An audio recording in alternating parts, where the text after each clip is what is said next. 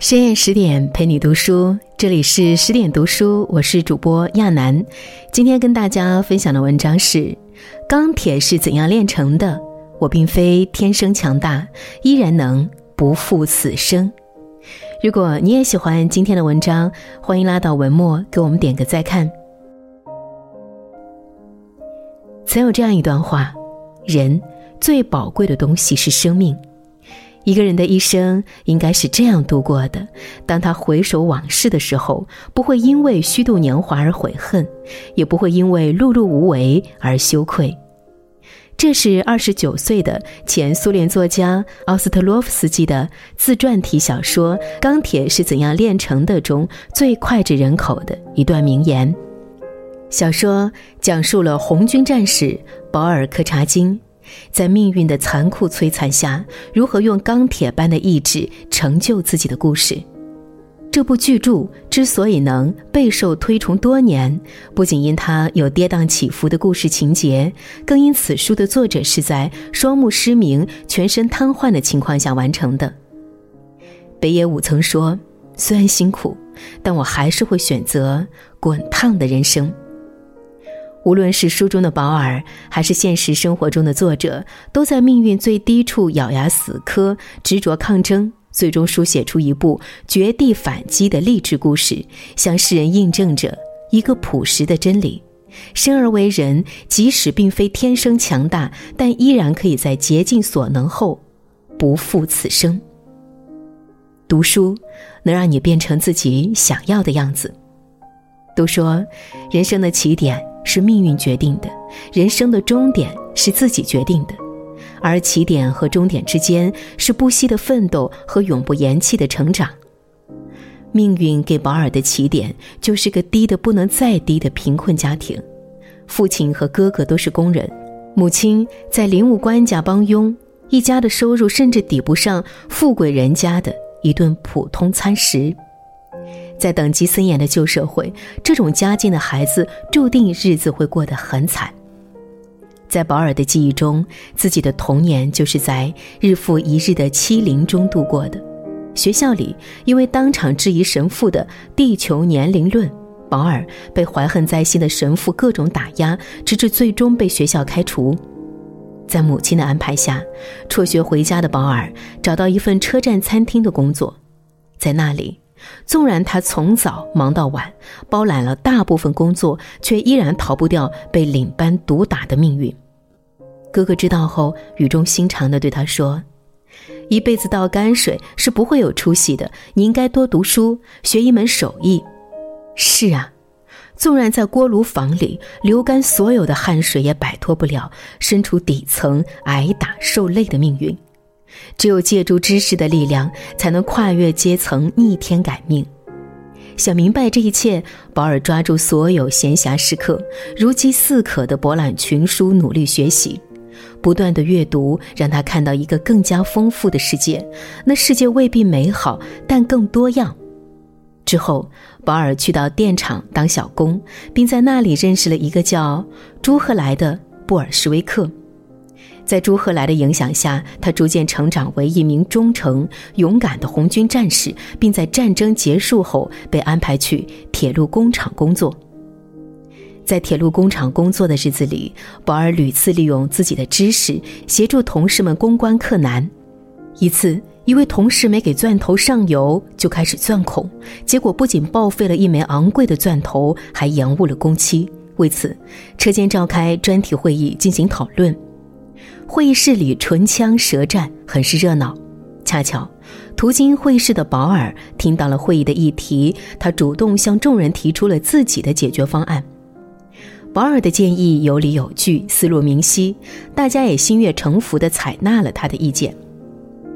黑塞曾说：“世上任何书籍都不能带给你好运，但它能让你悄悄成为你自己。”心中有书，脚下才有路。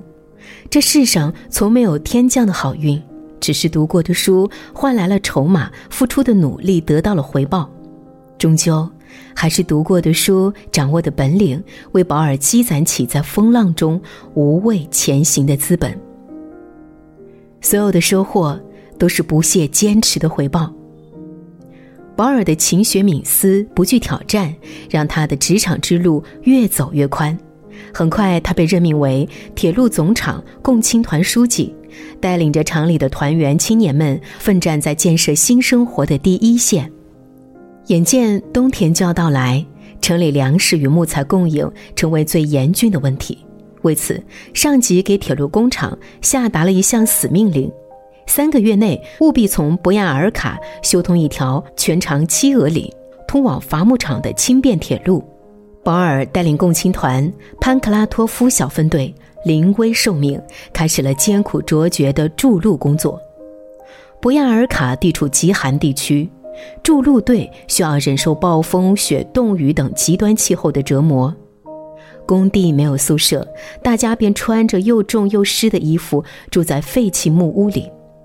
一日三餐用黑面包和稀饭果腹，生命更是受到武装匪徒和疾病的威胁。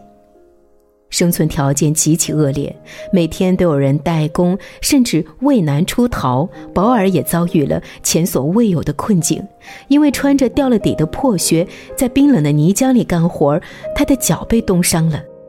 因为睡在水泥地上，他的脖子长出了两个大毒疮。在铁路只剩四分之三公里就全线贯通时，他不幸罹患伤寒。医生接诊后，直接给他下达了死亡诊断。但无论如何，保尔都不曾怯懦，不曾放弃。他全身心投入到筑路中，给工友们做出了极好的表率。他鼓励工友们要相信自己，要相信所有为达成目标的付出总会得到回报。人生。就该这样，无论面对何种险境，都不要轻易放弃。只要你扛住了蚀骨之痛，人生反击战就会及时打响。当赶来慰问的朱赫来见到穿着一身胡拼乱凑的衣服、泪弯脊梁的保尔时，禁不住热泪盈眶，激动地说：“你们真是国家的无价之宝，钢铁就是这样炼成的。”突然想起了法国作家波伏娃的经典语录：“我热爱生活，但我也深知痛苦本身就是生活。生活中的你我，总会遇到类似的情况，熬过无数的苦，却还没尝到甜头；跑了很远的路，却依然看不到尽头。但请你相信，人生没有白走的路，以执着之心做竭尽所能的事，命运自会回报意外之喜。”在短暂的岁月里，活得不负众望。生活的绝妙之处就在于它的不完美，并给世人留下了足够多的诠释空间。铁路如期贯通，在家养病的保尔待身体状况稍事好转，便马不停蹄地开始找事做。他去铁路工厂当过教育部长，去城防司令部协助剿过匪，抽空去国境线抓过走私犯。还去乡下修水塔、通河道，在大会堂演讲。正当他将全部激情投入到工作中，享受着工作带来的成就与满足时，厄运再次袭来。他双腿瘫痪了，紧接着更是双目失明，最后只剩下右手可以动弹。这样的打击对任何人来说都是致命的，即便是号称钢铁战士的保尔，也不能免俗。一度的他痛苦、绝望，抱怨命运对自己太不公。迷茫中，他来到了城郊的烈士公墓，来凭吊那些长眠在那里，为了世人过上美好生活、曾经与自己并肩作战的同伴们。公墓静谧又冷清，只有松林在轻轻的低语，而此时大地已回春，空气中散发出春天泥土清新的气味。突然，他豁然开朗了，必须抓紧时间充分生活，因为一场莫名其妙的疾病或一次意外的悲惨事故都可能使生命突然终止。他决定开始写作，将自己的经历写成一部纪实小说，一部关于英雄是如何长成的书。雷厉风行的保尔行动起来。他将硬纸板中间刻出空行，然后用手摸索着纸板上的刻痕，颤颤巍巍地创作起来。人生有很多种活法，有人选择听天由命，有人选择逆天改命。保尔就是个敢于对命运说不的人。他坚信厄运只会让自己迷茫一阵子，但绝不能让自己颓废一辈子。半年之后，小说的前三章完成了。保尔兴致勃勃地将书稿寄给一些老同志看，可传来的却是书稿被邮局遗失的消息。保尔心在滴血，但他依然振作精神，再次投入到写作中去。终于在同事的帮助下。在生命之火燃尽之前，保尔完成了整书的创作。书稿寄出一个月后，他收到了答复，小说大受赞赏，即将出版。这一刻，保尔的愿望终于实现了。他用三年的时间，将自己的经历写进了这部风靡全球的励志小说里。这本书的诞生，也正是保尔人生历程的真实写照。纵然历经万千艰辛，依然能够啖奇迹于坚守之后。巴尔扎克曾说：“苦难对于天才是块垫脚石，对能干的人是笔财富，对弱者是个万丈深渊。艰难的境地是生活的必修课，也是人生的修道场。你能承受住多大的痛苦，就能配得上多大的荣耀。面对重重考验。”落荒而逃，只会坠入无底深渊；永不言弃，才能在短暂的岁月里活得不负众望。瓦尔德曾说：“我们都生活在阴沟里，但依然有人仰望星空。”当无数人因迷茫混沌，不知路在何方而停滞不前时，同样身处沟渠的保尔却对浩瀚的星空心向往之。他相信读书的力量，也相信永不言弃带来的改变，更坚信在梦想面前众生平等。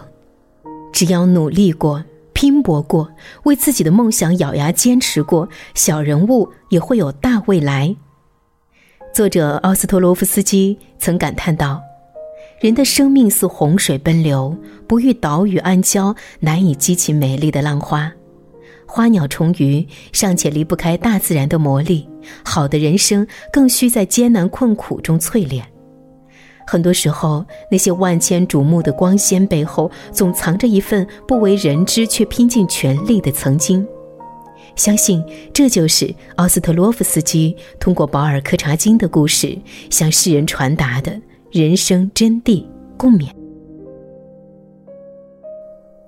更多美文，请继续关注十点读书，也欢迎把我们推荐给你的朋友和家人，一起在阅读里成为更好的自己。